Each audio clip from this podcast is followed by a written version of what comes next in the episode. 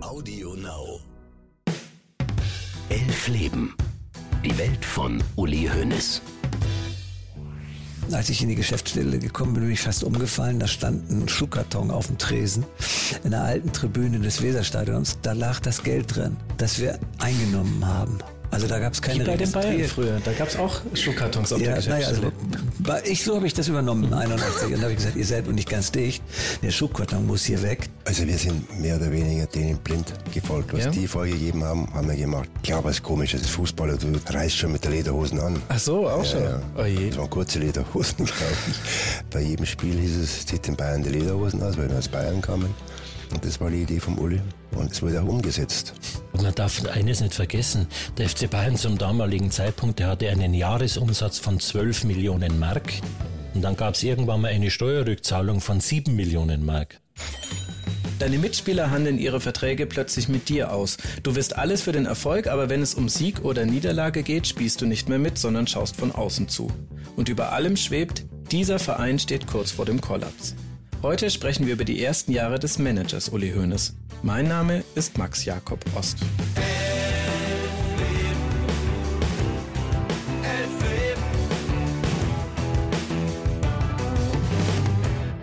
Wie ihr in der letzten Folge hören konntet, war der Übergang vom Spieler zum Manager für Uli Hoeneß fließend. Ob er noch Spieler oder schon Manager war, schwer zu sagen.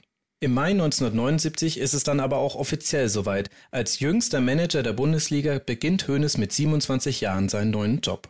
Wir wissen genau, wie sein erster Tag als Manager aussah, weil er davon gerne erzählt hat. Zur Feier des Tages kommt er im Sakko, mit einem Notizblock unter dem Arm nimmt er im fast leeren Büro von Robert Schwan Platz. Dann telefoniert er drei, vier Stunden ein bisschen und fährt nach Hause. Das war's. Seine Sekretärin bittet nach den ersten drei ereignislosen Wochen kündigen zu dürfen, aber Uli Hoeneß sagt, warten Sie mal ab, es geht bald los. Ich glaube, ich weiß, warum Uli Hoeneß diese Geschichte so gerne erzählt. Gerade weil sie so unspektakulär ist, ist sie so gut. Sie zeigt, auch ich habe klein angefangen. Und ihr unausgesprochener Teil ist, schaut euch nur an, was daraus geworden ist. Losgelegt hat er aber streng genommen schon vorher. Nicht nur mit dem Transfer von seinem Bruder Dieter als Nachfolger für Gerd Müller zum FC Bayern, wovon ich euch ja schon erzählt habe. Von Beginn an widmet sich Uli Hoeneß auch den wichtigsten Einnahmequellen des Vereins. 85 Prozent des Etats machen damals Zuschauereinnahmen aus. Also verspricht Uli Hoeneß jedem Käufer einer Dauerkarte für die nächste Saison einen von der Mannschaft original signierten Ball.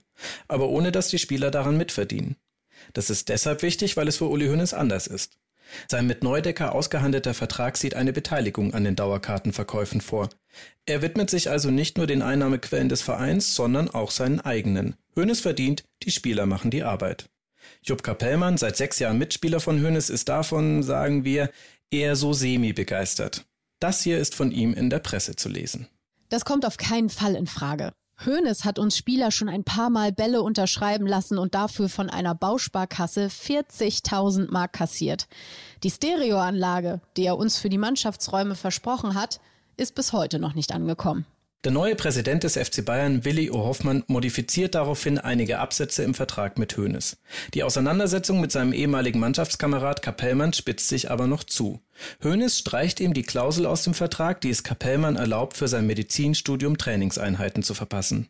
Vor die Entscheidung Studium oder Fußball gestellt, sieht der keine andere Wahl, als zum Lokalrivalen 1860 zu wechseln. Kapellmann ist ein meinungsstarker Spieler. Es gibt viele Beobachter, die damals und heute schreiben, Hoeneß war zu meinungsstark. Eigentlich ist es ja nicht so einfach, wenn du vom Mitspieler plötzlich zum Chef wirst. Im Fall von Jupp Kapellmann hat Hoeneß damit aber offenbar keine Probleme.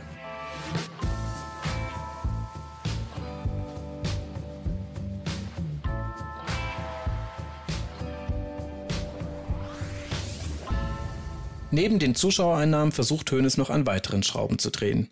Die bisher verlangten Gagen für Freundschaftsspiele sind ihm zu niedrig, aber er hat ja Kontakte.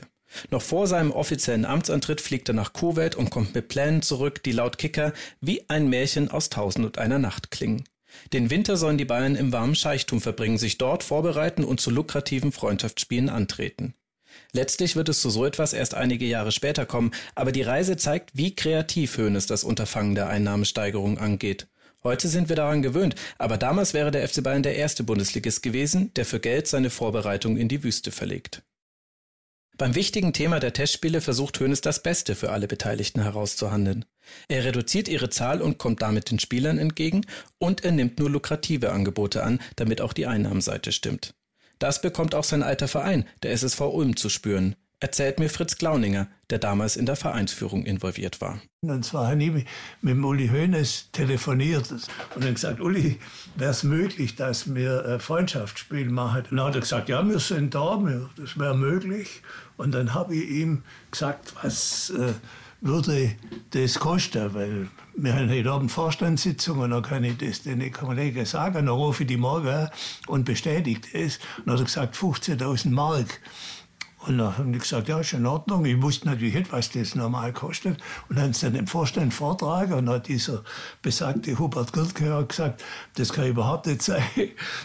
Bei gleichrangigen, also in der gleichen Liga spielende Mannschaften verlangt der Uli Hoeneß 10.000 und auch von Städten ungefähr gleiche Größe, Pforzheim oder was. Und bei uns, bei seinem Stammverein, der noch ein bisschen, nicht ganz Stammverein, der stammt ja vom VfB Ulmen, ist erst als 16-Jähriger hergekommen. Und, äh, und das war dann äh, schon ein bisschen, war man geschockt, dass er so viel verlangt. Und da habe ich am anderen Tag in derselben Straße angerufen und habe gesagt, wir haben das und das rausgekriegt. Und aufgrund dessen verzichten wir auf ein Spiel. So ganz verzichten wollten die Ulmer dann übrigens doch nicht. Am Ende spielt der FC Bayern gegen den SSV natürlich für 15.000 Mark. Offenbar garantiert der Name FC Bayern dann eben doch, dass das Geld wieder reinkommt. Weitere Spiele finden in New York gegen Cosmos, in Paris gegen die französische Nationalmannschaft und beim Bernabeu Cup von Real Madrid statt. Zum Teil sind das noch alte Verpflichtungen aus der Zeit vor Hoeneß, aber allein die Namen der Gegner ändern sich zu den Vorjahren schon deutlich. Und Hoeneß dosiert die Spiele. Als Bayern Mitte Oktober 1979 nicht nur in allen Wettbewerben gut mitspielt, sondern auch hohe Zuschauereinnahmen hat, dankt er es den Spielern mit dem Versprechen, bis Weihnachten gibt es keine Freundschaftsspiele mehr. Ab jetzt gilt ein ökonomisches Leistungsprinzip. Stimmen die Zahlen in Tabelle und Konto, dann genießen die Spieler Freiheiten. Gerät eines von beiden in Schieflage, nimmt Tönes die Spieler in die Pflicht.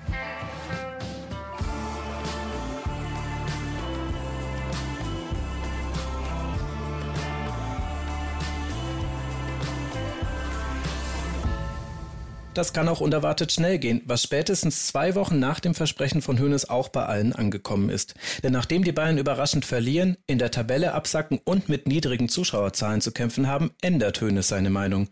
Es geht doch wieder zu einem Freundschaftsspiel, wenn auch auf ungewöhnliche Art und Weise. Wir haben ja dann Freundschaftsspiele in Tunis gemacht, wo man so einen Tagesausflug gemacht hat, kann man sich heute auch nicht mehr vorstellen. Wir sind morgens nach Tunesien geflogen, haben Nachmittag Fußball gespielt und, und abends wieder einen, einen Rückflug gemacht Wahnsinn. mit Learjet. Das war dann schon die Zeit, wo der Uli da viel gemacht hat, aber er hat es dann nicht äh, für sich gemacht, sondern hat es natürlich für den Verein gemacht. Für den Verein und für die Spieler. Und haben die Spieler da immer mitgezogen, weil es ist ja, ja schon auch eine Belastung. Ja, auf jeden Fall. 100.000 Mark nimmt der FC Bayern durch solche Trips innerhalb eines Tages ein. Und da man sich für die Reise Learjets gönnt, sei der zeitliche Aufwand auch nicht größer als bei einem normalen Auswärtsspiel, argumentiert Hoeneß. Immer wieder rechnet er öffentlich vor, dass es ohne diese Freundschaftsspiele einfach nicht ginge. Und diese Botschaft kommt auch bei der Mannschaft an, sagt Klaus Augenthaler. Klar war es jetzt nicht immer, hm, wenn du verloren hast den Besten am, am Samstag Bundesliga, dann spielst du gegen äh, irgendeinem A-Klassenverein. Mhm war es nicht so, aber es hat keiner aufbegehrt. Und der Verein ist jetzt nicht klamm, aber, aber äh, schwimmt nicht im Geld. Und das hat Uli Hoeneß auch mal klipp und klar gesagt gehabt, wo sollen die Gelder herkommen? Ja? Mhm. Erst brauchen wir mal einen sportlichen Erfolg, dass man, viel, dass man international wieder dabei ist und dann durch so Freundschaftsspiele sind viele Gelder reingekommen. Hönes sind die Zahlen also wichtig, er ist aber noch Spieler genug, um zu wissen, dass für sportlichen Erfolg auch investiert werden muss. So erklärt er zum Beispiel angesprochen auf den Aufenthalt in einem Luxushotel während der USA-Reise, bei den Strapazen ist das Plaza gerade gut genug. Und er fördert die Erholung der Mannschaft auch anders. Von seinem Ausflug als Spieler zum ersten FC Nürnberg bringt er den Physiotherapeuten Stanislav Brabletsch mit nach München, bezahlt für ihn sogar eine Ablösesumme. Ich war praktisch der erste Masseurtransfer der Bundesliga, sagt Brabletsch. Bei den Bayern stößt der nicht nur auf ein aufgestocktes medizinisches Personal, auch der heute bekannte Dr. Müller-Wohlfahrt hilft mit, sondern zusätzlich auf die Bereitschaft, ihm die beste Technik zur Verfügung zu stellen. Die SZ staunt in einem Artikel über den Massageraum der Bayern, der eher einem Forschungskomplex im Max-Planck-Institut ähnelt. inklusive einer ambulanten Mittelfrequenz-Reitstromapparatur zur Behandlung sensibler Oberschenkelmuskeln. Im SZ-Artikel wird Marcel Brablic mit den Worten zitiert, der Uli hat als Spieler schon erkannt, dass man auf diesem Gebiet nicht sparen darf. Andere Clubs sparen da an der falschen Ecke. Hoeneß hat mir freie Hand gelassen und alles durchgesetzt beim Präsidium, was ich so brauchte. Und auch in die Nachwuchsarbeit fließt jetzt mehr Geld. Der Etat der Nachwuchsmannschaft erhöht sich um 100.000 auf 450.000 D-Mark. Fast schon ein bisschen zu plakativ. Der Mann, der als Nachwuchsstar Weltmeister wurde und dessen Karriere nach Fehldiagnosen und einem strapaziösen Spielbetrieb viel zu früh endete, steckt das Geld des Vereins zuallererst in diese Sachen. Regeneration, medizinisches Personal und Nachwuchs.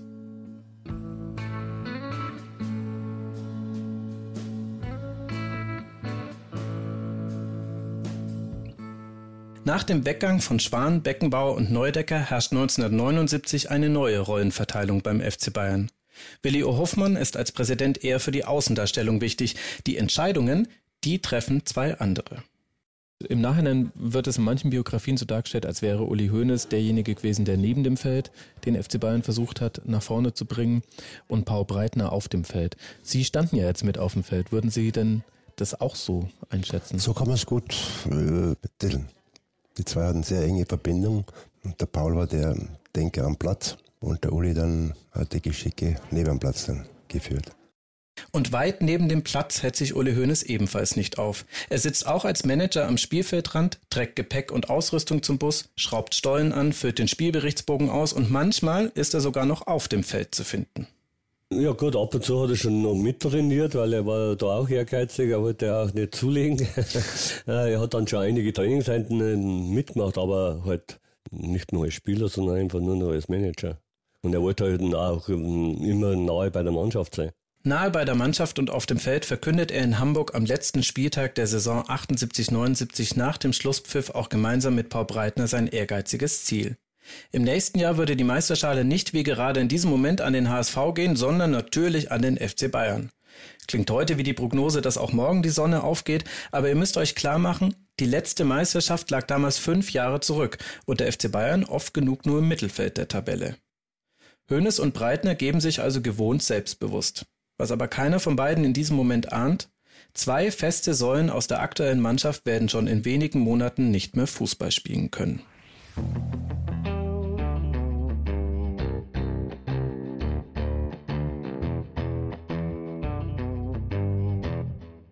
Max, wir haben den Deal. Es ist wirklich schade, dass ich von Rubens Anruf im September 2019 keine Aufzeichnung habe. Wir waren beide ziemlich aufgedreht. Monatelang hatten wir uns abgemüht und mussten die Idee zu diesem Podcast dann doch begraben. Und jetzt geht's plötzlich so schnell und das alles klappt doch. Drei Tage nach seinem Anruf stehen wir wieder vor einem Flipchart, wie damals, als mich Ruben nach einer Idee für einen Sportpodcast gefragt hat und ich mit Uli Hoeneß geantwortet habe. Am Ende von einigen Stunden Planung hängen gleich mehrere Blätter vor uns an den Wänden. Budgets, ein übervolles Blatt mit möglichen Interviewpartnern, ein Produktionsplan mit Veröffentlichungsdatum jeder einzelnen Folge. Ihr würdet lachen, wenn ihr die Termine kennen würdet, aber gut, wir alle haben viel bei diesem Projekt gelernt. Und dann der im Moment vielleicht wichtigste Flipchartbogen mit der Überschrift Team. Die Geschichte von Uli Hoeneß deckt fünf Jahrzehnte Bundesliga-Fußball ab. Ruben und ich sind in den 90ern Fußballfans geworden. Uns ist klar, da brauchen wir Hilfe von jemandem, der sich richtig gut auskennt und Lust hat, mit uns in Archiven zu wühlen. Und der eine Haltung hat zu Uli Hoeneß und zur Entwicklung der Bundesliga und des FC Bayern. Irgendwann fragt mich Ruben, wie machst du das eigentlich mit der Interviewanfrage an Uli? Tja, wie mache ich das? Mir fallen die Nächte von vor einem Jahr ein, in denen ich im Bett immer wieder und wieder genau darüber nachgedacht habe. Herausgekommen ist damals noch nichts Konkretes, außer Panik beim Gedanken an die Tragweite des Projekts. Lass erstmal das Team zusammenstellen, sage ich. Ruben nickt.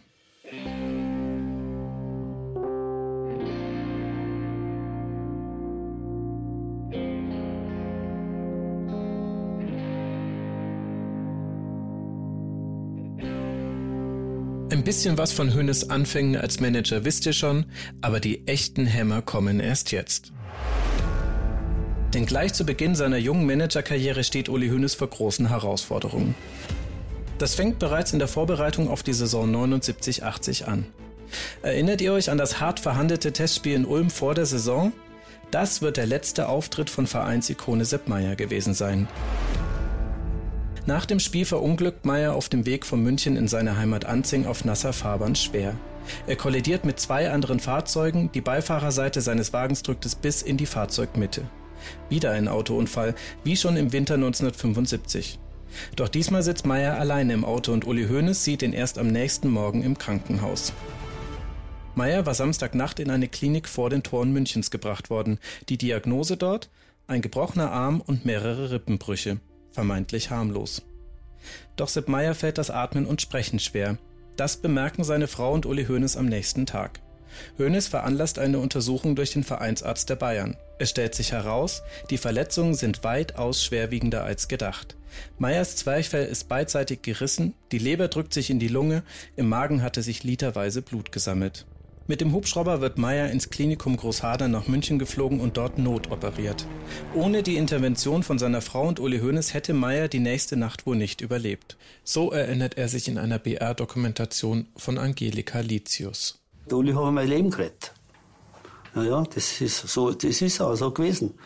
Weil wenn sich Uli Hoeneß nicht, nicht, so, nicht so gekümmert hätte um mich, während dem Unfall halt im Krankenhaus und dann auch nach dem Unfall, dann, dann hat ich nicht mehr jetzt da sitzen oder schon lange nicht mehr da sitzen.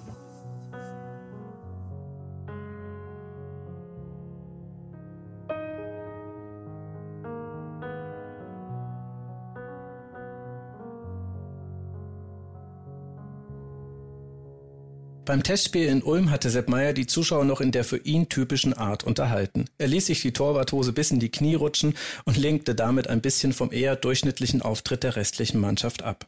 Aber Sepp Meyer ist mehr als ein Entertainer. Er ist das letzte verbliebene Urgestein bei den Bayern. Schon 1958 spielte er in der A-Jugend des Vereins, 1962 machte er seine ersten Spiele in der Profimannschaft. In 14 Bundesliga-Jahren beim FC Bayern fehlte er nur an drei Spieltagen. Er absolvierte allein 442 Erstligaspiele am Stück, bis heute ein Rekord. Sepp Meyer hat fast alles erlebt und gewonnen, was der FC Bayern bis ins Jahr 1979 erlebt und gewonnen hat. Oder umgekehrt.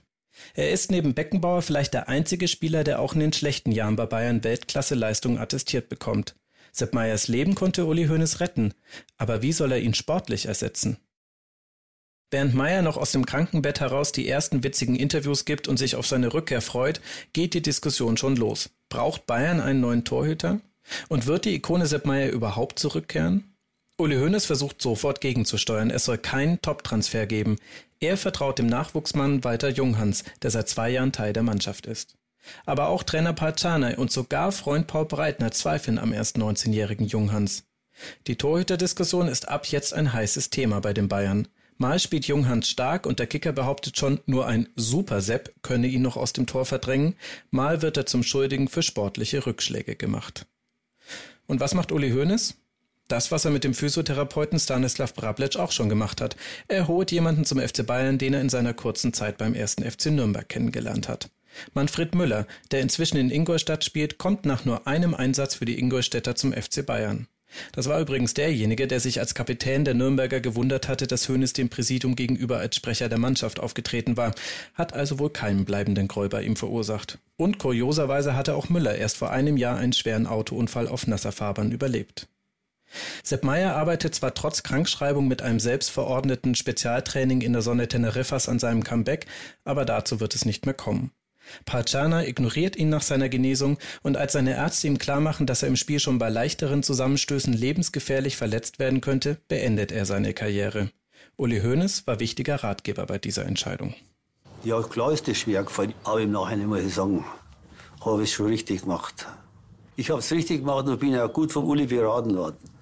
Die Bayern spielen und Sepp Meier steht nicht mehr im Tor. Daran muss man sich erstmal gewöhnen. Und noch jemand fehlt in der Mannschaft, der seit den 60ern dabei war. Nach dem zweiten Spieltag fällt Libero Katsche Schwarzenbeck mit einer Achillessehnenreizung aus. Er verzichtet gegen die Empfehlung von Dr. Müller-Wohlfahrt auf eine Operation, kehrt ins Training zurück, doch bei einem Sprint reißt ihn die Achillessehne. Mit dem Geräusch einer knallenden Peitsche endet seine Karriere, auch wenn er das erst im nächsten Sommer erkennen wird. Katsche wird nicht mehr zurückkehren. Das Spiel auf Schalke war sein letztes nach über 400 für den FC Bayern. Erst ging Uli Hoeneß sein Torwart flöten, jetzt der Libero. Der FC Bayern ist 1979 ein bisschen wie ein Auto mit einer defensiven und einer offensiven Achse. Offensiv sorgen Breitner und Rummenigge für die Tore, defensiv kümmern sich Sepp Meier und Katsche Schwarzenbeck ums Tore verhindern. Eine der beiden Achsen ist weggebrochen, noch bevor die erste Saison von Uli Hoeneß als Manager so richtig losgegangen ist.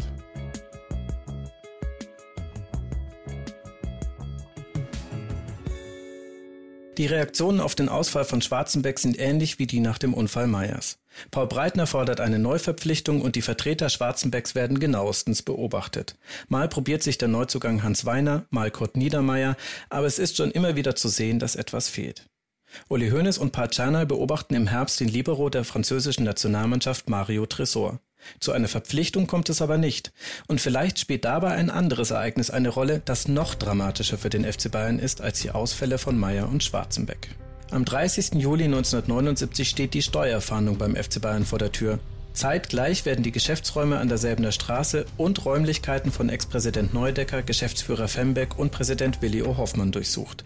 Der FC Bayern steht vor großen Problemen, die sich bald als existenziell herausstellen werden. Wegen des Steuergeheimnisses ist es nicht ganz einfach zu verstehen, wie es dazu kommen konnte. Die vollständigste Darstellung findet sich in einem Buch aus dem Jahr 2019 von Hans Woller. Er hat in Gerd Müller oder wie das große Geld in den Fußball kam versucht, die Hintergründe zusammenzutragen. Vieles davon ist durch Presseberichte belegbar, einiges bezieht sich aber auf Quellen im Nachlass von Neudecker oder Aktennotizen, die nicht so einfach einsehbar sind. Ich versuche euch mal die Situation so zu erklären, wie sie nach heutigem Kenntnisstand gewesen sein könnte.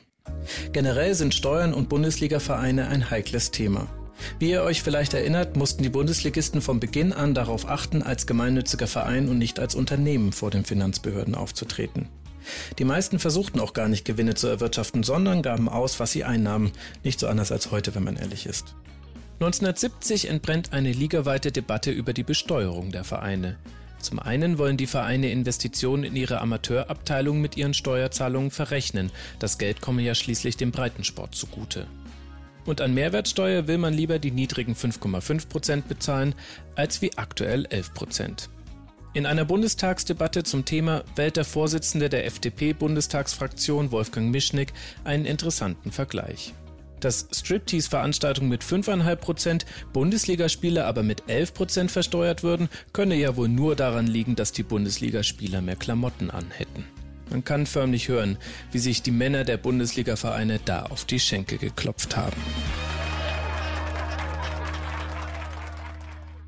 Während eine Senkung der Mehrwertsteuer für alle Vereine gleich gut gewesen wäre, gibt es aber mit der Vergnügungssteuer noch eine Abgabe, die jeden Verein anders betrifft. Viele Städte erlassen ihren Bundesligavereinen die 10% Vergnügungssteuer. Manche halbieren sie auf 5%, aber einige Vereine müssen sie komplett abführen. Das Ungleichgewicht in der Liga ist groß. Städte wie Berlin oder Stuttgart erlassen Hertha und dem VfB ausstehende Steuerzahlungen in beträchtlicher Höhe nachträglich. Dafür sehen sich aber zum Beispiel Schalke 04 und Rot-Weiß Oberhausen großen Forderungen gegenüber, die sie an den Rand der Insolvenz bringen. Ohne noch mehr ins Detail zu gehen, kann man das Geschäftsverhalten der meisten Bundesliga-Vereine in den 70ern vielleicht so zusammenfassen.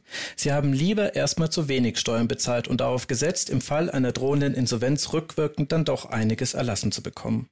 So kann man das dann auch beobachten, als Werbeeinnahmen ein Faktor für die Vereine werden. Da ging es ja rund um die WM 74 los. Auch hier verzichteten einige Vereine erst einmal darauf, Körperschaftssteuer für die Werbegelder zu bezahlen, werden dann aber durch Briefe der Finanzämter unsanft daran erinnert. Auch bei den Bayern ist die Vergnügungssteuer ein Thema. Weil man sich aber auf die Rückendeckung der CSU unter Franz Josef Strauß verlassen kann, kein großes. Und so kommt, was sich die Bayern, also zumindest der Verein, so sehr gewünscht haben. Im Jahr 1973 beschließt der Haushaltsausschuss des Bayerischen Landtags, den FC Bayern von der Vergnügungssteuer zu befreien. Das Thema ist damit aber noch nicht durch. Eine Tennisakademie aus Augsburg klagt vor dem Bayerischen Verfassungsgericht, warum denn nur der FC Bayern diese Ausnahme bekommen hätte und gewinnt den Prozess. Deshalb muss der Verein 1976 2,4 Millionen Mark an Steuern nachzahlen, was die gerade laufende Suche nach Verstärkung für die Mannschaft abrupt stoppt. Der Spuk ist damit aber noch nicht vorbei, denn auch nach der Rückzahlung gerät der FC Bayern erneut ins Visier der Finanzbehörden. Wie genau die Vorgeschichte zu den Hausdurchsuchungen kurz nach Amtsantritt von Uli Hoeneß war, ist nicht zu rekonstruieren. Doch der Historiker Hans Wolle hat mit seinen Recherchen eine Indizienkette gebildet. Nachdem die Finanzbeamten schon bei Franz Beckenbauer Unregelmäßigkeiten entdeckt hatten, widmen sie sich später wohl auch Gerd Müller, der in München zwei Sportgeschäfte betreibt. Bei einer Prüfung seiner Bücher fällt den Fahndern laut Woller ein brisanter Beleg auf. Es geht um eine Bareinzahlung von 100.000 D-Mark, die Müllers Ehefrau vorgenommen hatte. Woher kam das Geld? Das wollten die Finanzbeamten jetzt wissen. Der Verdacht lag nahe, dass es vom FC Bayern stammen könnte. Fehlen bei denen die entsprechenden Belege und Abgaben, dann wäre es Schwarzgeld und es ginge damit um zu wenig gezahlte Lohnsteuer. Das hätte eine ganz andere Dimension als der Steuerfall aus dem Jahr 76. Wohl deshalb kommt es zu den Hausdurchsuchungen in der Geschäftsstelle und bei den möglicherweise beteiligten Personen. Vor der Nachzahlung 76 hatte der Steuerberater der Bayern noch einen Brief an die Stadt geschrieben, wenn man dem Verein nicht entgegenkomme, müsse der sich auflösen. Damals ging es um einen Betrag zwischen 2 und 4 Millionen D-Mark. Was den FC Bayern jetzt im Jahr 1979 erwischt, ist noch schlimmer. Man darf eines nicht vergessen. Der FC Bayern zum damaligen Zeitpunkt, der hatte einen Jahresumsatz von 12 Millionen Mark. Mhm. Und dann gab es irgendwann mal eine Steuerrückzahlung von 7 Millionen Mark. Genau. Man kann sich vorstellen, also da war dann plötzlich die Kassen leer. Und selbst Ole Hoeneß musste zu seinen Anfangszeiten in die Kreditabteilung der Bank marschieren, dass er später nicht mehr konnte. Und ich weiß noch gut, wir sind irgendwann wieder mal an diesem berühmten Fenster gestanden und dann hatte, hatten die Leute, die verantwortlichen Geschäftsführer Hönes an der Säbener Straße vor, zwischen den Plätzen, ich glaube, fünf Bäume zu pflanzen. Das hat 2000 Mark gekostet. Da musste aber ein Präsidiumsbeschluss her, ob wir diese 2000 Mark ausgeben können, ja. Das ist Markus Hörwig, der über 30 Jahre lang Pressesprecher beim FC Bayern war. Zwar ist er zum Zeitpunkt der Hausdurchsuchung noch nicht dort angestellt, aber er kennt natürlich die Zahlen, denn sie sind Teil des Gründungsmythos rund um die Zeit von Manager Uli Hoeneß. 12 Millionen Mark Umsatz, 7 Millionen Mark Schulden. Man muss jetzt kein BWL-Studium abgeschlossen haben, um zu sehen, das ist schon heftig. Die Sache ist, mindestens einer hatte das aber kommen sehen. Und der ist nicht mehr im Amt, als beim FC Bayern die Steuerfahndung vor der Tür steht. Was wusste der ehemalige Präsident Wilhelm Neudecker? Und hat es was damit zu tun, dass er Uli Hoeneß zum Manager gemacht hat?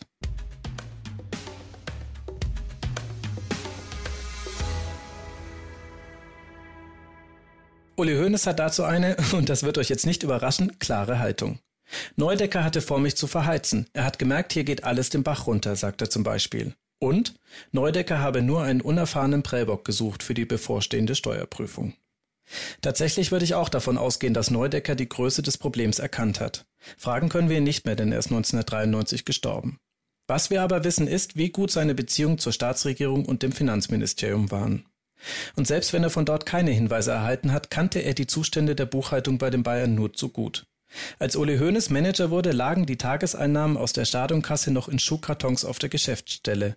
Bei ausverkauftem Haus war das über eine Million D-Mark. Und von den, wie Beckenbauer sie nannte, Schwarzgeldtouren des FC Bayern habe ich euch ja auch schon erzählt. Vielleicht dachte Neudecker aber auch, man würde sich aus der Lage schon rausverhandeln können. Und um Uli Hoeneß als Person ging es ihm wohl nicht. Denn Neudecker hatte auch jemand anderem das Angebot unterbreitet, Manager bei den Bayern zu werden. Rudi Assauer. Der ist ebenfalls ein ehemaliger Profi und hat im Gegensatz zu Hoeneß schon in Bremen Erfahrungen als Manager gesammelt. Außerdem hatte Immobilienmakler Neudecker auch schon geschäftlich mit ihm zu tun. Warum sich Neudecker letztlich für Uli Hoeneß entschied, ist unklar. Vielleicht konnte sich Assauer nicht schnell genug entscheiden. Er wollte angeblich erst den Klassenerhalt mit Werder klar machen. Vielleicht ging es um Fragen der Entscheidungsfreiheit. Assauer sagte später mal, er hätte nicht bei jeder Investition zu Neudecker rennen wollen. Oder es spielte der erfolgreiche Transfer von Dieter Hoeneß zum FC Bayern eine Rolle, der ja das Verdienst von Bruder Uli war. Die kreativste Begründung für die Ernennung von Hoeneß zum Manager hat übrigens Job Kapellmann 2018 in einem Interview bei Elf Freunde genannt. Frage, überraschte es Sie, dass er zum neuen Manager ernannt wurde? Antwort Kapellmann, ach nein, er hatte ja der Gattin von Präsident Neudecker ausreichend Blumensträuße geschickt. Ich hätte gerne mit Kapellmann persönlich noch einmal gesprochen, aber für ein Interview zu diesem Podcast stand er nicht zur Verfügung. Es wird sich also nicht klären lassen, was Neudecker wusste und ob er Hönes bewusst in die Steuerprüfung hat reinlaufen lassen und was der Grund dafür war, dass Hönes Manager wurde. Was aber wichtig zu wissen ist, so ganz untypisch für die Bundesliga scheint die Buchführung beim FC Bayern damals auch nicht gewesen zu sein, um es mal vorsichtig zu formulieren. Kleines Beispiel. Die Einnahmen aus der Stadionkasse in Schuhkartons sind mir im Verlauf dieser Recherche noch bei einem anderen Bundesligisten über den Weg gelaufen. Nämlich als mir Willy Lemke von seinen Anfängen als Manager bei Werder Bremen erzählte. Als ich in die Geschäftsstelle gekommen bin, bin ich fast umgefallen. Da stand ein Schuhkarton auf dem Tresen in der alten Tribüne des Weserstadions. Da lag das Geld drin, das wir eingenommen haben. Also da gab es keine Wie bei den Bayern früher, da gab es auch Schuhkartons auf ja, der Geschäftsstelle. Naja, also, dann habe ich gesagt, ihr seid noch nicht ganz dicht, der Schuhkarton muss hier weg. Wie sieht das denn aus? Mhm. Ihr kauft eine schöne Registrierkasse und dann wird schön Buchhaltung gemacht, was ihr verkauft habt und was in der Kasse ist. Oh, da war man nicht ganz so begeistert, äh, weil das mehr mit mehr Arbeit verbunden war.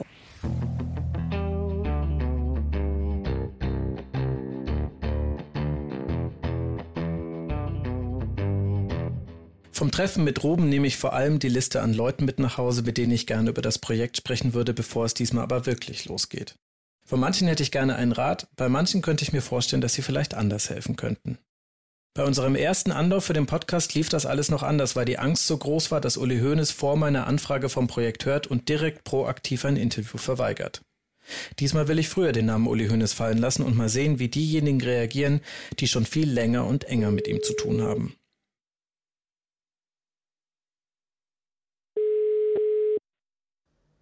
Ja, hi, hier ist der Max. Störe ich dich gerade? Ah, sehr gut. Sehr gut. Wie geht's dir? Alles gut? Ja, hier auch. Du, ich habe mal eine Frage an dich. Hört sich jetzt vielleicht alles ein bisschen. Ich fasse mal die ersten paar Telefonate zusammen. Oh, cool, gutes Thema. Aber da hast du dir ja was vorgenommen. Bei einigen schwingt da auch ein, hast du dir da nicht vielleicht zu viel vorgenommen mit? Kann aber auch sein, dass nur ich das raushöre. Interessant ist auf jeden Fall, dass jedes einzelne der Gespräche länger dauert. Über Uli Hoeneß kannst du mit Sportjournalisten ganz schwer mal nur fünf Minuten sprechen. Jeder hat eine Meinung, viele auch gemeinsame Erlebnisse mit ihm. Am liebsten würde ich irgendwann mal die zweistündige Sonderfolge bestehend aus Anekdoten produzieren, die mir im Lauf der Recherche so erzählt wurden. Da sind einige Kracher dabei. Aber, kaum Fact zu checken, und ich ahne schon, wie wenige ich davon öffentlich erzählen dürfte, würde ich nochmal nachfragen. Ist ja auch ein bisschen der Reiz von richtig guten Geschichten aus dem Business. Und Geschichten sind ja erstmal nur Geschichten. Ich will aber nicht Geschichten erzählen, sondern die Geschichte von Uli Hoeneß. Deshalb suche ich ja noch jemanden, der mir bei der Recherche als Sparringspartner dienen kann. Ich schreibe Stefan Rommel, mit dem ich früher beim Sportportal Spox zusammengearbeitet habe und auch im Rasenfunk oft als Gast dabei ist. Stefan hat einen analytischen und gerne auch mal skeptischen Blick auf den Fußball. Und er liest ein Interview und kann dir danach genau die drei interessanten Aussagen zusammenfassen oder auch sagen, dass es keine gab. Perfekt für das Projekt. Er antwortet auf meinen langen Textblock gewohnt knackig. Ich rufe gleich mal an. Ein langes Telefonat später haben Ruben und ich unser erstes Teammitglied.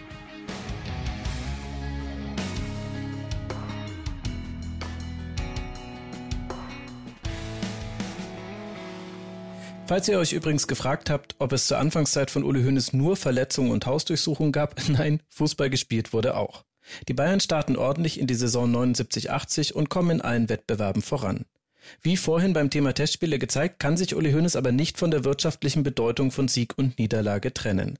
Als Bayern gegen die Eintracht aus Frankfurt mit 2 zu 3 und damit auch die Chance auf die Tabellenführung verliert, schimpft Hoeneß über die halbe Million Mark, die dem Bayern durch die Niederlage und zu erwartende niedrige Zuschauerzahlen verloren gehen würde. Und wie bei allen Bundesligisten zu dieser Zeit sind die Zuschauer auch wirklich ein Problem für Bayern.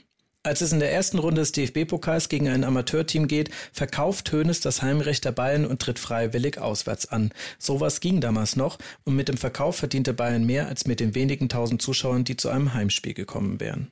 In der Liga sehen das Spiel gegen Aufsteiger Uerdingen nur deshalb 15.000 Zuschauer, weil jeder dritte von ihnen eine Freikarte vom FC Bayern bekommen hat. Und selbst gegen den Dauerrivalen Köln ist das Stadion nur halb voll. Besonders schlimm trifft es den FCB im UEFA Cup. Das 2 zu 2 gegen Bohemian Prag in der ersten Runde verfolgen 15.000 Zuschauer. Zum 3 zu 1 gegen Aarhus verlieren sich in Runde 2 aber nur, aufgepasst, 3.000 Zuschauer im riesigen Olympiastadion. Man kann sich das heute kaum noch vorstellen, in Zeiten, in denen die Heimspiele der Bayern seit Jahren mit 75.000 Zuschauern ausverkauft sind und es nicht mal mehr eine Warteliste für Dauerkarten gibt, weil einfach zu viele Fans sich schon um eine beworben haben. Aber damals war die Auslastung im Olympiastadion wie ein Zehner-Eierkarton, den ihr euch in der Hoffnung auf ein schönes Omelett aus dem Kühlschrank holt. Aber wenn ihr ihn aufmacht, sind da neun Fächer leer und im letzten liegt nur ein Wachtelei. Was aber kann man tun, wenn Witterung, Attraktivität der Gegner und vielleicht auch manchmal das eigene Spiel nicht gerade ins Stadion locken? Man veranstaltet Spektakel. Für das Heimspiel gegen Hamburg verpflichtet Hoeneß drei Texter und Vorsänger von den sangesfreudigen Fans der Düsseldorfer EG, einem Eishockeyverein. Die sollen ihre auf den FC Bayern umgedichteten Lieder vor Spielbeginn mit der Südkurve einüben. Dafür werden Liedblätter in der Kurve verteilt und die Vorsänger mit Megafonen ausgestattet. Nochmal kurz zum Mitschreiben. Hoeneß holt Eishockey-Fans aus Nordrhein-Westfalen nach München, um den eigenen Fans Lieder beizubringen. Würde man heute wohl wohlwollend als Outside-the-Box-Denken bezeichnen, weniger wohlwollend als Tabubruch. Zu einer guten Show gehören Lieder und natürlich Bilder. Und auch die produziert der FC Bayern jetzt schon vor dem Anpfiff. Als Reaktion auf den damals beliebten Fangesang Zieht den Bayern die Lederhosen aus. Machen die Bayern was? Sie ziehen die Lederhosen an. Zum Aufwärmen. Zum ersten Mal beim Auswärtsspiel in Düsseldorf. Angeblich eine Idee von Hoeneß und Breitner. Und die ganze Mannschaft zieht mit, berichtet mir Klaus Augenthaler. Also wir sind mehr oder weniger denen blind gefolgt. Was ja. die vorgegeben haben, haben wir gemacht. Weil es hat ja alles Hand und Fuß gehabt, dass ich glaube, als komisches FC Bayern oder als Fußballer, du, du reißt schon mit der Lederhosen an. Ach so, auch ja, schon. Ja. Oh je. Das waren kurze Lederhosen, glaube ich. Und das war heute halt wiederum so eine, eine Vorgehensweise. Weil bei jedem Spiel hieß es, zieht den Bayern die Lederhosen aus, weil wir aus Bayern kamen. Und das war die Idee vom Uli. Und es wurde auch umgesetzt. Die Lederhosen hat nicht der FC Bayern bezahlt, damals Sponsor gefunden, glaube ich. Klar hat man dafür einen Sponsor gefunden. Wundert heute, glaube ich, niemanden mehr. Aber ihr müsst euch bewusst machen, wie ungewohnt ein so radikal auf Vermarktung und Einnahmen ausgerichtetes Vorgehen noch war. Hönes sagt selbst ein Jahr später über seine Anfangszeit bei Bayern, dass mit seinem Tempo und den vielen Ideen nicht immer alle im Verein mithalten konnten. Zitat, da hat es anfangs ganz schön gebumst. Fußball ist eine Unterhaltungsindustrie. 22 Spieler jagen einem Ball hinterher und am Ende kassieren die Vereine, um mal das berühmte Zitat von Gary Lineker abzuwandeln. Uli Hoeneß hat das schon in einer Zeit erkannt, in der die 90 Minuten auf dem Feld noch mit einem Ernst behandelt wurden, als ginge es nicht um Geld, sondern das Wohl und Wehe ganzer Regionen. Als Spieler konnte er noch versuchen, auf dem Feld für Spektakel zu sorgen. In seiner neuen Rolle klappt das nur indirekt durch die Verpflichtung entsprechend talentierter Profis. Sein persönliches Spielfeld ist aber größer geworden. Das Drumherum im Stadion und den Medien gehört jetzt mit dazu. Und da prescht er genauso nach vorne wie früher auf dem Platz. Er nutzt dafür auch seine eigene Prominenz. Im Dezember lässt sich Uli Hoeneß als Stürmer auf die DFB-Transferliste setzen. Er wolle in der Nachwuchsmannschaft der Bayern aushelfen und könne so außerdem einspringen, sollte sich Karl-Heinz Rummenigge schwerer verletzen, sagt er. Will er wirklich nochmal in der Bundesliga auflaufen? Nachdem er noch vor der Saison aufs Zehntel genau seine Zeit über 100 Meter wusste und damals versicherte, das reicht nicht mehr fürs höchste Niveau, kann man sagen, auch diese Aktion wohl eher ein Marketing-Gag.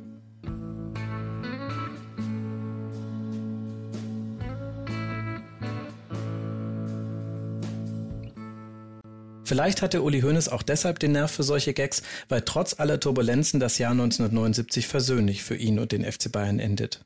Mit einem 1 zu 1 gegen Braunschweig sichern sich die Bayern die Herbstmeisterschaft. Im UEFA-Pokal stehen sie im Viertelfinale, weil Dieter Hoeneß auswärts in Belgrad ein 0 zu 3 zum 2 zu 3 macht. Ulis Bruder hat in seiner Anfangszeit bei Bayern große Schwierigkeiten, kokettiert offen mit einem frühen Abschied. Aber immerhin rettet er in Belgrad den Bayern zum ersten Mal ein Spiel im Alleingang. Und auch die Steuernachzahlung wird geregelt. Alle Beteiligten kommen mit Bußgeldern davon, die der FC Bayern für sie bezahlt. Das kommt zwar heraus und sorgt für einigen Aufruhr, vor allem als bekannt wird, dass die Bayern diese Zahlung sogar von der Steuer absetzen wollten, aber viel wichtiger ist etwas anderes. Auf ein Steuerstrafverfahren wegen Lohnsteuerhinterziehung verzichtet das Finanzamt. Und auch auf eine Ratenzahlung lassen sich die Behörden laut Hans Woller ein. Seinen riesigen Schuldenberg kann der FC Bayern monatlich abstottern. Es droht kein Ausverkauf und auch der wirtschaftliche Kollaps ist vorerst abgewendet. In Sachen Zahlen schwingt inzwischen Fritz Scherer das Zepter. Er ist der neue Schatzmeister des FC Bayern. Interessant sind dabei vor allem zwei Sachen. Zum einen ist Scherer studierter Ökonom und war vor seinem Wechsel zum FC Bayern unter anderem als Wirtschaftsprüfer tätig. Ich denke, wir können also davon ausgehen, dass ab jetzt in den Schuhkartons auf der Geschäftsstelle wieder nur Schuhe gelegen haben. Und zum anderen ist er nicht zufällig beim FC Bayern gelandet. Scherer arbeitete für den Fleischwarenunternehmer Rudolf Hudeck, den er selbst als väterlichen Chef bezeichnet. Der saß im Vereinsberat der Bayern und schlug seinen Angestellten Scherer als Schatzmeister vor. Merkt euch mal den Namen Hudeck, auf den werden wir später noch zu sprechen kommen. Fritz Scherer ist also nach außen und innen der neue Herrscher über die Zahlen beim FC Bayern. Und so tritt er auch auf. Er ist es, der Transferspekulationen öffentlich gerne mal einen Riegel vorschiebt und den Gürtel enger schnallt. Auch wenn die Lage zwar immer noch ernst, aber nicht mehr so bedrohlich ist. Beispiel, für ihre Weihnachtsfeier geben die Bayern 60.000 Mark aus. Im Winter kann Uli Hoeneß nach seinem wilden Einstieg als Manager dann kurz durchschnaufen. Gemeinsam mit Paul Breitner und Karl-Heinz Rummenigge fährt er in einen kurzen Urlaub.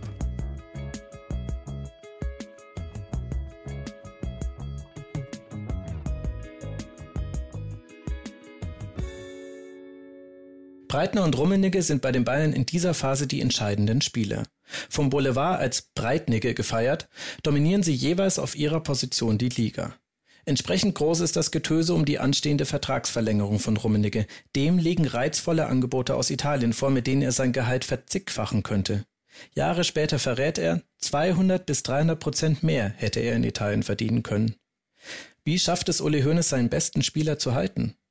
Er organisiert Rummenigge rund ein Dutzend Werbeverträge, die das Einkommen des Stürmers mehr als verdoppeln und kümmert sich für ihn um eine berufliche Perspektive über den Fußball hinaus. Auf Vermittlung des FC Bayern übernimmt Rummenigge die Generalvertretung einer Versicherung in München. Enttäuscht müssen die mit den Geldscheinen wedelnden italienischen Vereine mit ansehen, wie Rummenigge 1980 seinen Vertrag bis 1985 verlängert und Uli Hoeneß einen ersten Meilenstein seiner jungen Managerkarriere erreicht. Übrigens, kleiner Funfact am Rande, als Rummenigge dann seine Beine gegen Sportinvalidität versichern will, ist das seiner eigenen Versicherungsgesellschaft zu riskant. Für zwei Millionen Mark versichert er sie bei der Konkurrenz.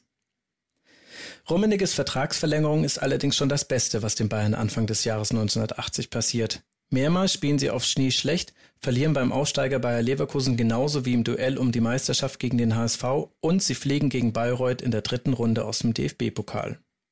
Dort sehen sie sich auch mit einer Entwicklung konfrontiert, die in den 80ern wie ein Eisberg unter der Oberfläche des gesamten deutschen Fußballs liegt und immer wieder mit tragischen Spitzen sichtbar wird.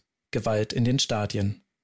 Bei Zuschauerausschreitungen der Bayern-Fans stirbt in Bayreuth ein Polizist an einem Herzinfarkt. Uli Hoeneß hatte noch versucht, in der Halbzeit via Lautsprecherdurchsage die Lage zu beruhigen. Die zunehmenden Zuschauerausschreitungen rund um Fußballspiele werden für die Vereine zu einem Problem.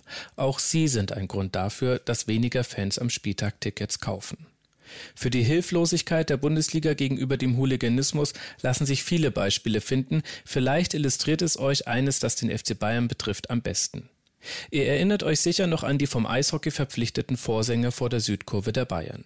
Die Süddeutsche Zeitung bewertet das in einem Artikel dazu nicht nur als Folklore, sondern vermutet einen, Zitat, listigen Hintergedanken. Bei so viel Stimmaufwand wird den Fans die Luft für Prügeleien wohl oder übel ausgehen.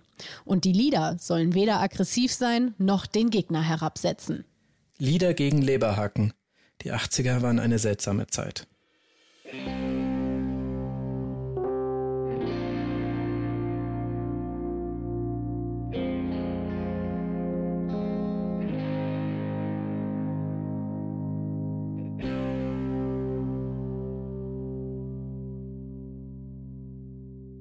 Neben dem Feld bereiten die sogenannten Fußball-Rowdies den deutschen Verein 1980 Kopfzerbrechen. Dafür läuft es auf dem Feld blendend bei ihnen.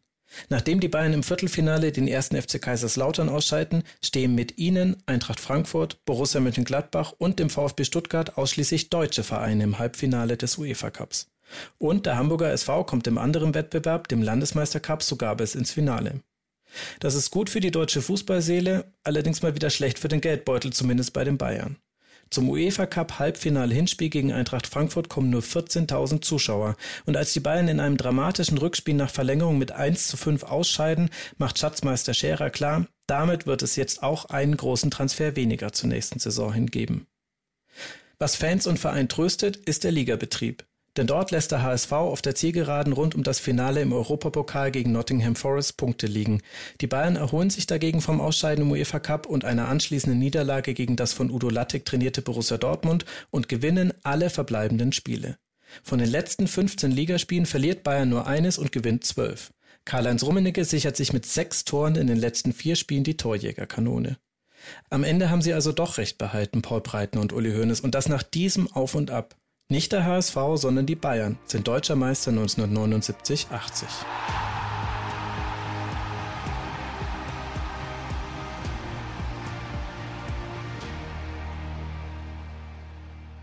Die Meisterschaft kann aber nicht darüber hinwegtäuschen, dass sich etwas verschoben hat im deutschen Fußball. Zwar führen die Bayern wirtschaftlich und in diesem Jahr auch in der Tabelle die Liga an, ihr Einfluss ist durch die Schwächephase in der zweiten Hälfte der 70er aber geschrumpft. Im Sommer 1980 findet in Italien die Europameisterschaft statt. In einem seltsamen Modus qualifiziert sich die deutsche Mannschaft einzig und allein über Gruppenspiele für das Finale. Gegner ist mit Belgien eine Mannschaft, die mit einer taktischen Innovation ihre Konkurrenz in der Gruppenphase entnervt hat. Eine perfekt abgestimmte Abseitsfalle verhilft ihnen zu einem Sieg und zwei Unentschieden, womit Belgien ins Finale einzieht. Einen größeren Kontrast könnte es zur deutschen Mannschaft kaum geben, denn innovativ ist das Team vom Bundestrainer Jupp Dava nun wirklich nicht dafür aber ungewöhnlich stark durchmischt. Anpfiff Und hier nochmal die deutsche Mannschaft mit Schumacher, Briegel, Förster, Dietz. In der Abwehr Schuster wird im Mittelfeld spielen. Dann Rummenigge, Rubesch, Müller, Allof, Dielicke ganz nach hinten und Kalt. Ihnen, verehrte Fußballfans, muss ich ja zu Hause nicht lange erklären, wie die Mannschaft sich aufbauen wird im Feld. Ist euch aufgefallen, was Dieter Kürten für das ZDF da sagt? Nur ein Spieler des FC Bayern steht in der Finalelf, Karl-Heinz Rummenigge. Ein krasser Kontrast zu den siegreichen Mannschaften in den 70ern, bei denen oft das halbe Team aus Bayern-Spielern bestand. Und es ist dann auch nicht Rummenigge, der die entscheidenden Tore macht. Beim spektakulären 3 zu 2 gegen die Niederlande schießt Klaus Allaus alle drei Treffer. Im EM-Finale macht Horst Rubisch seine ersten beiden Länderspieltore. Ah, Tor durch Rubisch! Das zweite Tor von Horst Rubisch. Hier ist die Szene. Und die Belgier stehen wie angewurzelt und die deutsche Spielertraube jetzt unter uns. Eine Minute vor Schluss das 2 zu 1 für Deutschland. Wiederholung. Rubens oben, der kopfballstarke Mann, den Sie das Ungeheuer nennen. Wie ich meine, ein bisschen geschmacklos, aber bitteschön. Das Tor zum EM-Sieg fällt in der 89. Minute nach einer Ecke. Passt ganz gut zum deutschen Fußball in dieser Zeit. Die Mannschaft mit Libero Stielicke, den Försterbrüdern Hans-Peter Bregel und Manny Kais spielt zwar sehr geschlossen und physisch, Spielfreude verbindet man aber am ehesten mit manchen Pässen des jungen Bernd Schuster oder Einzelaktionen von Hansi Müller. Der Unterschied zur Spielweise in den 70ern ist groß und deshalb setzen trotz des Titelgewinns bald Diskussionen ein. Am leidenschaftlichsten geführt zur Frage, soll Paul Breitner nach seinem Rücktritt 74 in die Nationalmannschaft zurückkehren? Breitner wäre dann der zweite Bayern-Spieler in der Stammelf, aber auch Uli Hoeneß fällt trotz Meisterschaft auf, welch untergeordnete Rolle die Bayern im deutschen Fußball 1980 spielen. Er steuert diese Entwicklung so gegen, wie er es auch schon vor seinem Amtsantritt ein Jahr davor gemacht hat, indem er sich an jeder Menge Spieler interessiert zeigt. Bernd Schuster, Uli Stielicke, Rüdiger Abramczyk, Thomas Kempe und Jimmy Hartwig. Sie alle sind Spieler, zu denen er sich öffentlich äußert und die er zum Teil mit sprichwörtlichen Nacht- und Nebelaktionen zum FC Bayern holen will. Rüdiger Abramczyk zum Beispiel fragt Hoeneß nach dem Ausscheiden im UEFA Cup an. Karl-Heinz Rummenigge kennt Abramczyk gut und führt um halb zwölf Uhr nachts per Telefon vor. Als Abramczyk erzählt, er sei sich schon mit dem BVB einig und wolle am nächsten Tag den Vertrag unterschreiben, nimmt Hönes das nicht als Absage hin, sondern ruft ihn ebenfalls an und versucht ihn noch in der Nacht davon zu überzeugen, doch zum FC Bayern zu kommen. Aber wie alle anderen genannten Spieler geht Abramczyk Hönes durch die Lappen. Das Einzige, was bleibt, ist Empörung über seine Methoden. Ende April 1980 landet Uli Hoeneß mal wieder auf dem Titel des Kicker. Die Überschrift aber daneben Buhmann der Bundesliga? Auch nach den letzten Pannen. Noch steht Bayern zu Uli Hoeneß. Der Artikel handelt von seinen verpatzten Transferbemühungen und zitiert Paul Breitner mit hilfreichen Worten wie das schaut nur kopflos aus. Unser Problem ist, dass wir einen ganz bestimmten Mann für eine ganz bestimmte Aufgabe suchen. Es soll ein Spieler für das rechte Mittelfeld sein, der auch rechts außen spielen kann. Ach so, es sieht nur kopflos aus. Na dann. Uli Hoeneß wehrt sich natürlich und vielleicht hat sich der Kicker auch ein bisschen auf ihn eingeschossen nach dem Hin und Her rund um das doppelte Spiel des Uli H. im Jahr davor. Aber auch jenseits dieser Titelgeschichte macht er sich mit seinem forschen Vorgehen in der Branche wenig Freunde. Als der HSV versucht, Franz Beckenbauer aus New York in die Bundesliga zurückzuholen, verspottet Hoeneß das als Reklamegag. Er gehe jede Wette ein, dass Franz Beckenbauer nicht zum HSV komme, sagt er Anfang Mai. Im Oktober ist es dann übrigens soweit, Beckenbauer kommt zum HSV. Wette verloren. Und auch auf kleinerer Bühne handelt Hoeneß rigoros. Für die Nachwuchsmannschaft der Bayern bedient er sich mit beiden Händen beim FC Augsburg, will neben Torhüter Raimund Aumann noch weitere Jugendnationalspieler verpflichten. Raubrittermethoden seien das, zetern die Augsburger, woraufhin Hoeneß sich mit einem Satz zitieren lässt, der auch aus Wolf of Wall Street stammen könnte. Das ist eben der Lauf der Dinge. Der Supermarkt frisst auch den Tante-Emma-Laden auf.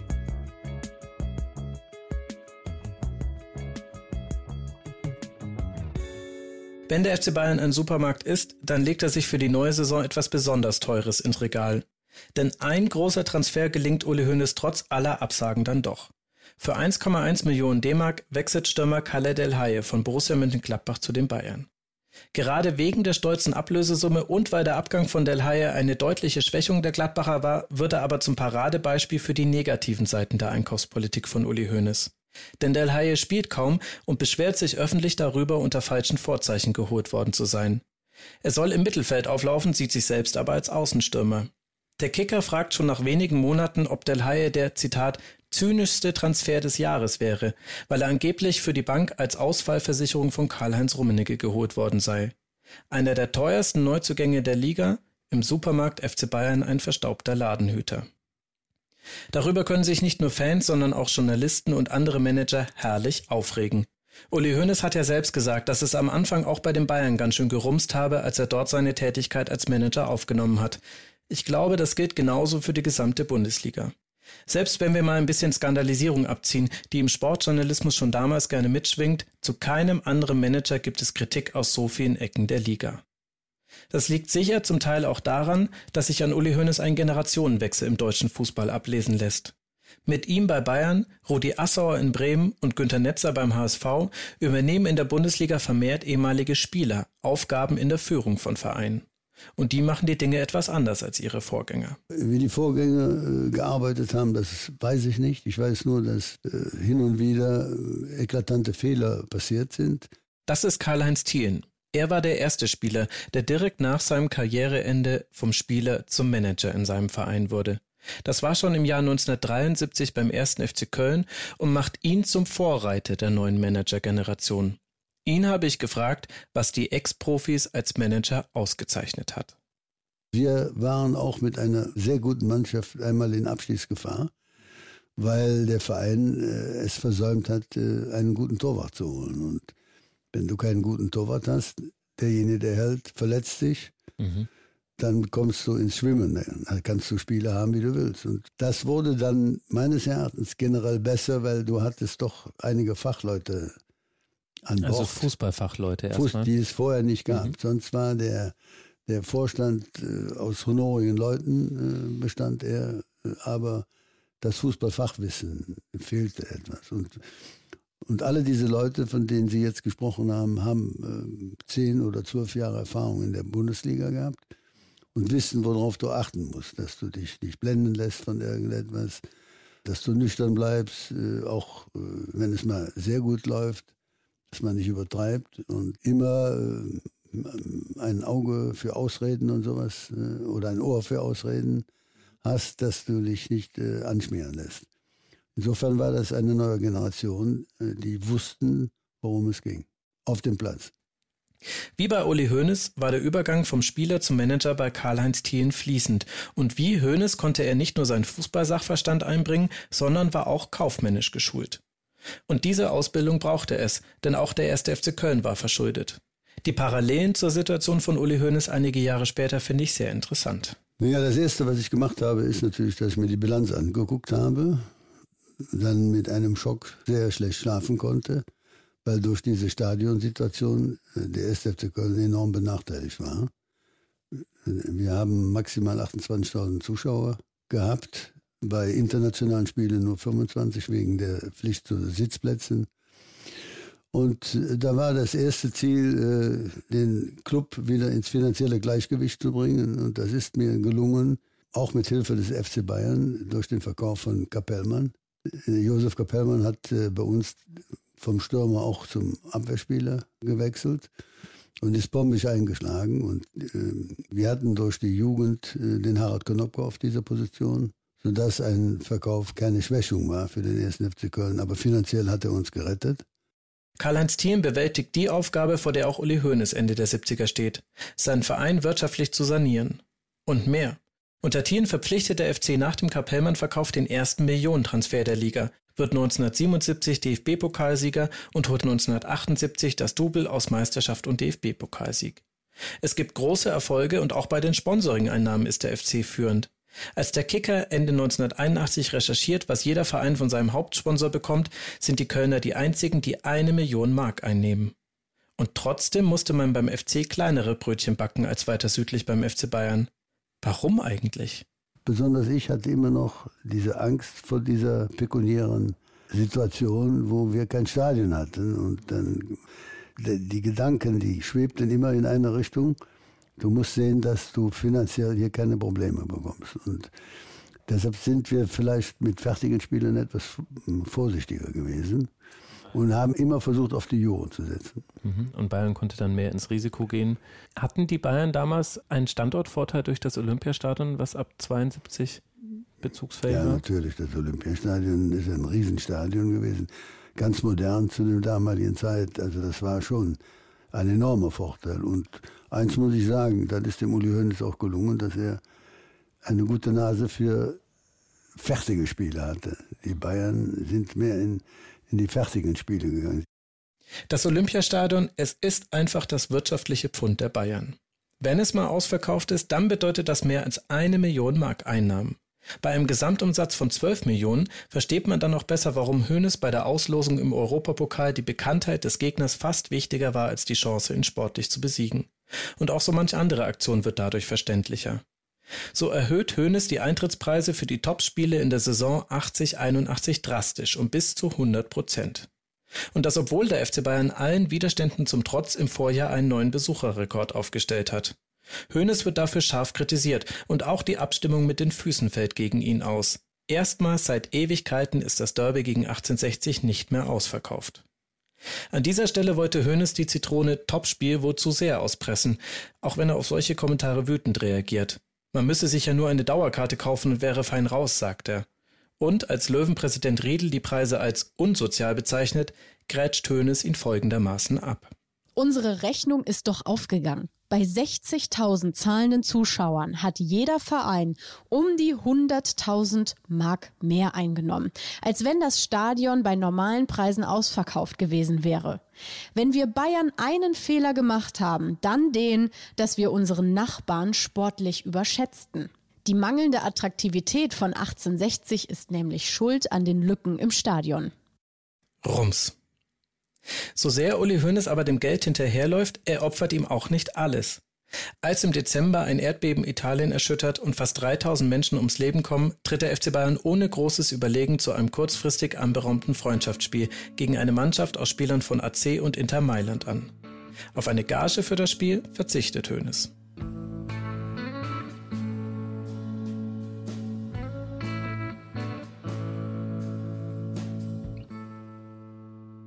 Sportlich startet der FC Bayern so stark in die Saison 80-81, dass der Kicker schon im Oktober von einer neuen Ära schreibt. Von den ersten zwölf Spielen in der Liga gewinnen die Bayern elf und im Europapokal der Landesmeister wird nicht nur Olympiakos Piräus, sondern auch Ajax Amsterdam aus dem Wettbewerb geräumt. Letztere mit einem 5 zu 1 vor 50.000 Zuschauern. Dazu verlängert Paul Breitner seinen Vertrag zu den alten Konditionen. Es läuft also blendend für Hoeneß. Zwar kostet ein schlechter November mit gleich zwei Niederlagen auf dem Betzenberg bei Kaiserslautern die Tabellenführung und auch die Chance auf den DFB-Pokal, aber in dieser Saison sind die Bayern nicht zu halten. Klaus Augenthaler gibt inzwischen den Libero, Paul Breitner und Karl-Heinz Rummenigge dominieren die Offensive und sogar Dieter Höhnes trifft inzwischen so regelmäßig, dass ein schlechter Start beim FC Bayern in Vergessenheit gerät. Die brennendsten Themen Anfang 1981 haben dann auch nur am Rande mit dem FC Bayern zu tun. Weil im Winter so wenige Zuschauer kommen, möchte Hoeneß gemeinsam mit anderen Managern eine dreimonatige Winterpause einführen. Dazu kann sich der DFB allerdings nicht durchringen. Für die Winterspiele reduziert Bayern die Preise deutlich. Jugendliche und Kinder sowie Senioren können sogar kostenlos ins Stadion. Überhaupt Zuschauer zu haben, ist Uli Hoeneß bei unattraktiven Begegnungen also wichtiger als die Einnahmen. Zweiter Aufreger des Jahres 1981, Paul Breitner und die Nationalmannschaft. Nachdem die deutsche Mannschaft bei einer Mini-WM in Uruguay im Winter sowohl gegen Argentinien als auch gegen Brasilien verliert, wird es immer schwerer, den stark aufspielenden Breitner zu ignorieren. Im Frühjahr ist es dann soweit. Bundestrainer Derwal und Paul Breitner besprechen sich in einem Nobelhotel in München und legen ihre Differenzen beiseite. Eifrig begleitet von den Sportredaktionen Deutschlands. Das Jahr 81 verläuft für Hoeneß wesentlich ruhiger als das letzte. Zwar drücken die Schulden immer noch, aber die Bayern haben einen Umgang damit gefunden. Sie verkaufen mit Röber und Aas zwei Spieler, verlängern laufende Verträge nur zu gleichbleibenden Konditionen und überlegen sich auch ein besonderes Prämienmodell. Sollte die Mannschaft deutscher Meister werden, bekommt sie die Hälfte der Meisterprämie erst nach Erreichen der zweiten Europapokalrunde im nächsten Jahr. Und sollte sie den Europapokal und die Meisterschaft gleichzeitig holen, reduziert sich die Gesamtprämie, weil sich die Einnahmen für den Verein dadurch nicht wesentlich erhöhen. Soweit kommt es dann trotz aller Erfolge aber doch nicht. Zwar schnappt sich Bayern mit acht Siegen aus den letzten acht Spielen souverän die Meisterschaft, im Halbfinale des Europapokals der Landesmeister scheiden sie aber nach einem 1 zu 1 im Rückspiel gegen den FC Liverpool aus. Doch allein mit diesem einen Spiel verdient der FC Bayern bei zwei Millionen Mark Bruttoeinnahmen noch eine Million Mark netto. Davon können andere Vereine in dieser Zeit nur träumen.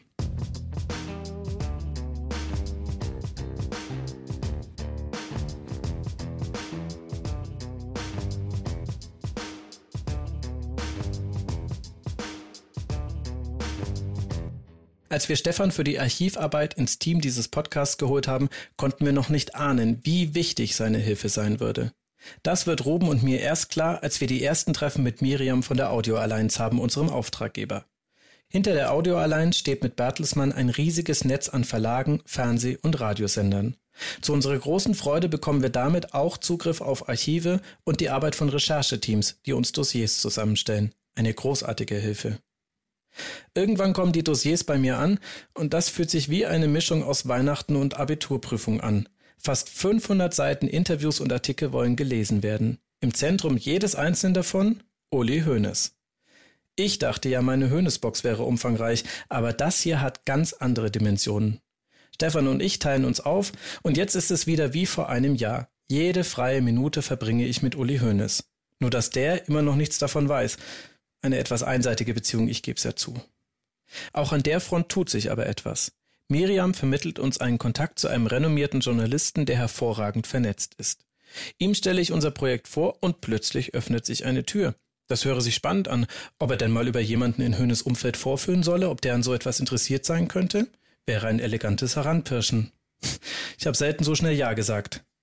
Wir klären die Details, was verraten werden soll und was nicht, und dann heißt es warten. Irgendwann in den nächsten Tagen wird jemand mit Uli Hoeneß telefonieren und spätestens dann hat er das Wort Podcast zum ersten Mal in seinem Leben gehört.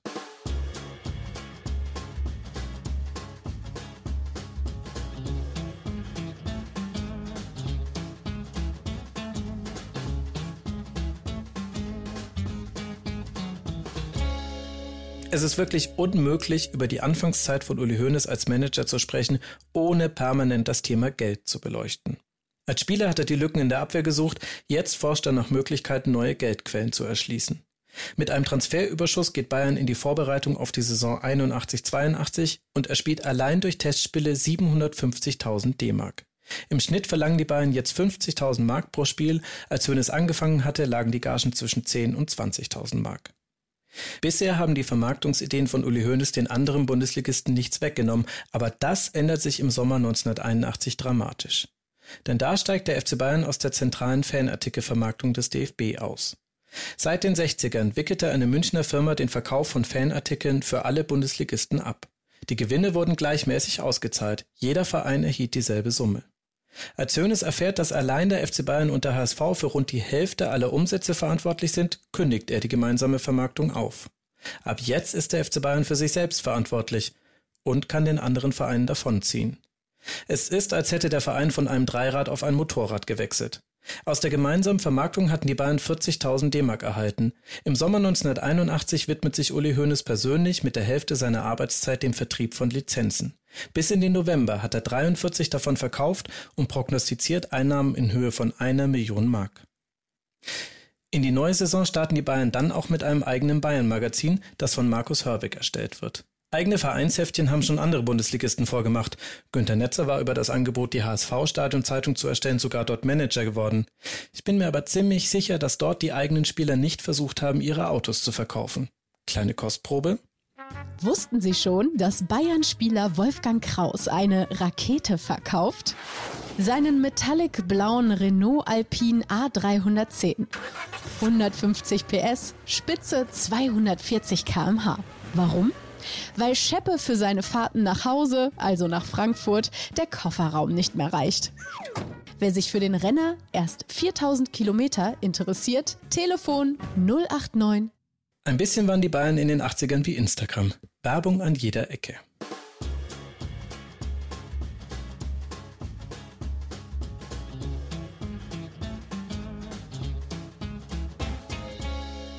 Während die Zahlen in der Kasse bei den Bayern zu stimmen scheinen, sehen die auf den Anzeigetafeln des Landes aber nicht immer genauso gut aus. Die Niederlage gegen Braunschweig und Dortmund scheinen noch Ausrutscher zu sein, aber ein 0 zu 4 gegen den 1. FC Köln und ein 1 zu 4 beim Hamburger SV sorgen für Wirbel. Der DFB hatte den Bayern eigentlich empfohlen, für bessere Zahlen in der Bilanz noch einen Spieler zu verkaufen. Da es wirtschaftlich aber so gut läuft, tastet sich Uli Hoeneß an den Frankfurter Bruno Petzai ran, holt sich aber wie so oft eine blutige Nase. Obwohl die Frankfurter auch von Schulden erdrückt werden, wollen sie Petzai nicht abgeben. Diese Absage ärgert nicht nur Hoeneß, sie führt auch vereinsintern zu Problemen. Parjanal fordert weiter Verstärkung. Erst ein Machtwort von Präsident Hoffmann führt zu einer öffentlichen Versöhnung von Hoeneß und Czarnay während der Weihnachtsfeier der Bayern. Auf dem dazu veröffentlichten Foto lächelt übrigens keiner von beiden. Für die Bayern endet die Hinrunde auf dem zweiten Platz hinter Köln nach einem 1 zu 0 gegen Bochum vor 4000 Zuschauern.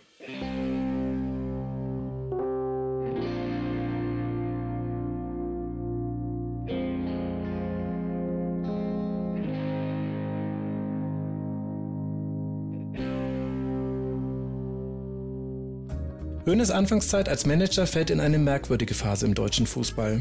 Anfang der 80er knirscht und kriselt es an allen Ecken und Enden. Mit Schalke, Düsseldorf, Eintracht Frankfurt und 1860 München steckt eine ganze Reihe von Vereinen tief in den roten Zahlen. Sogar Borussia Mönchengladbach muss ein Loch von dreieinhalb Millionen Mark stopfen. Zusätzlich dringt mit den Werksvereinen Bayer Leverkusen und Bayer Uerdingen eine neue Art von Verein in den Fußball, bei der ein Unternehmen die Finanzierung absichert während gleichzeitig mit Einführung der eingleisigen zweiten Bundesliga ein paar Plätze im Profifußball weggefallen sind. In der Saison 81-82 fällt der Zuschauerschnitt in der Liga zum ersten Mal wieder auf das Niveau von vor der WM 74. Die deutsche Liga hat dieses Problem zwar nicht exklusiv, so führt der englische Verband als Reaktion auf den Zuschauerschwund die Drei-Punkte-Regel ein, aber er kann nur mit Erhöhung der Eintrittspreise seine Einnahmen retten. Vor der WM hatte ein Ticket im Schnitt 7,66 Mark gekostet. Jetzt liegt der Preis bei 13,80 Mark, also fast doppelt so hoch. Die Luft wird dünner für viele Vereine und dieses Klima spiegelt sich kurioserweise auch auf dem Spielfeld. Brutale Fouls an Ewald Lien und Hasse Borg führen zu aufgeregten Debatten über vorsätzliche Gewalt im Fußball. Und wie vorhin erwähnt, bricht diese Gewalt auch auf den Zuschauerrängen immer wieder durch. Es verwundert nicht, dass da die Zuschauer ihre Unterstützung verweigern. Atmosphärisch gesprochen zieht eine Kältefront über die Liga und Uli Hoeneß steht als Teil einer neuen Managergeneration mittendrin. Mit Vollgas geht er seine neue Aufgabe an und erhöht damit auch den Druck für alle anderen.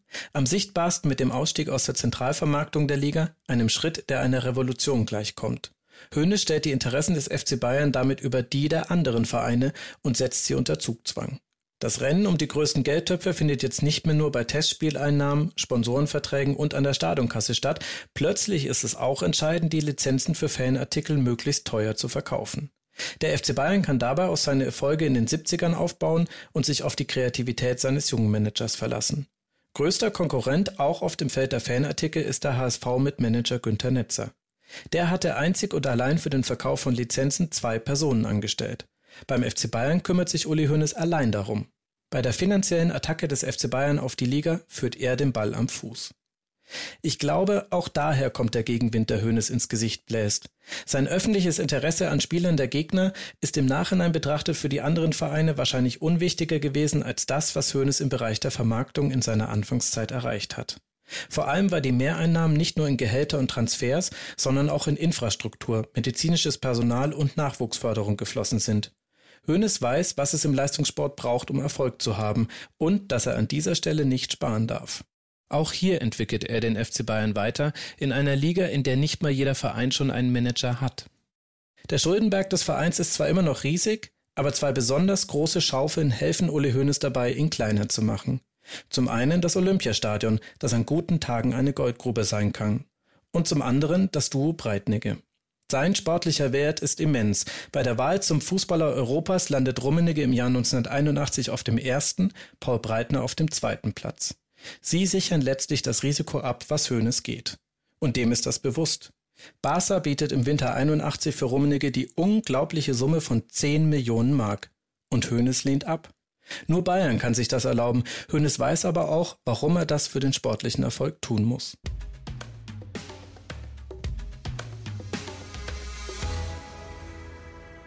Ohne Rücksicht auf Verluste prescht Bayern ins Jahr 1982 hinein.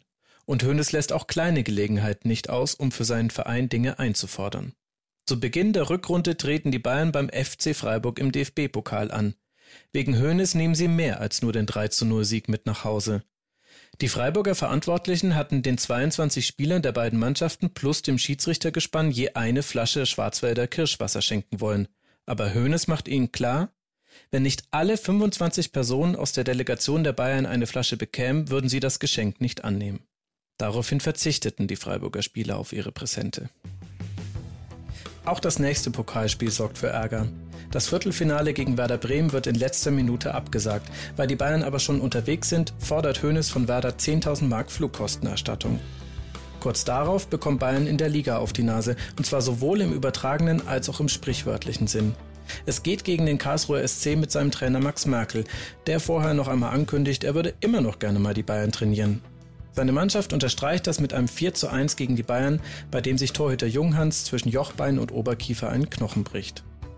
Vier Tage später fliegt Uli Hoeneß zum Länderspiel nach Hannover. Was er dabei erlebt, macht alle sportlichen Dramen null und nichtig. In München besteigen vier Personen die kleine Propellermaschine. Nur Uli Hoeneß wird sie lebend verlassen. Nächstes Mal bei Elf Leben.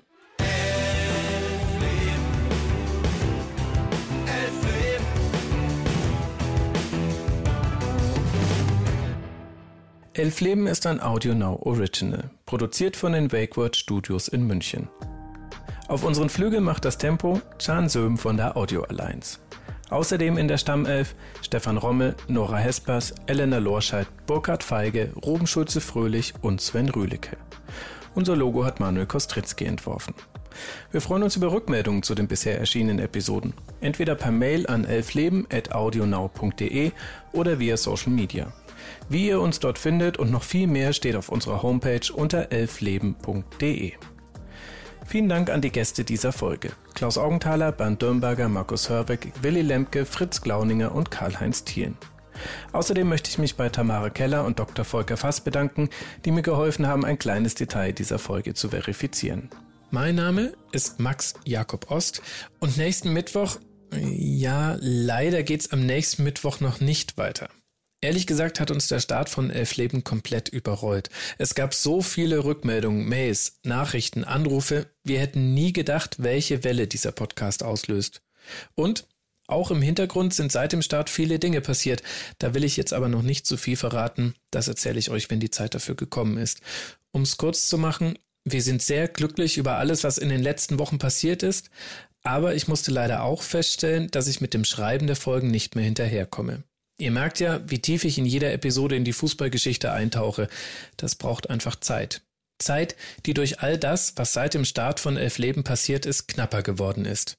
Eines wollen wir aber nicht, dass die Qualität der Folgen leidet. Und deshalb erscheinen ab jetzt die Folgen von Elf Leben immer jeden zweiten Mittwoch. Dafür wird aber zum Beispiel gleich die nächste Folge etwas länger und glaubt mir, es ist eine ganz besondere. Die Wartezeit wird sich lohnen, versprochen. Also, bis in zwei Wochen. Denn ihr wisst ja, jeder äh, zweite Mittwoch ist Uli-Tag. Bis dann.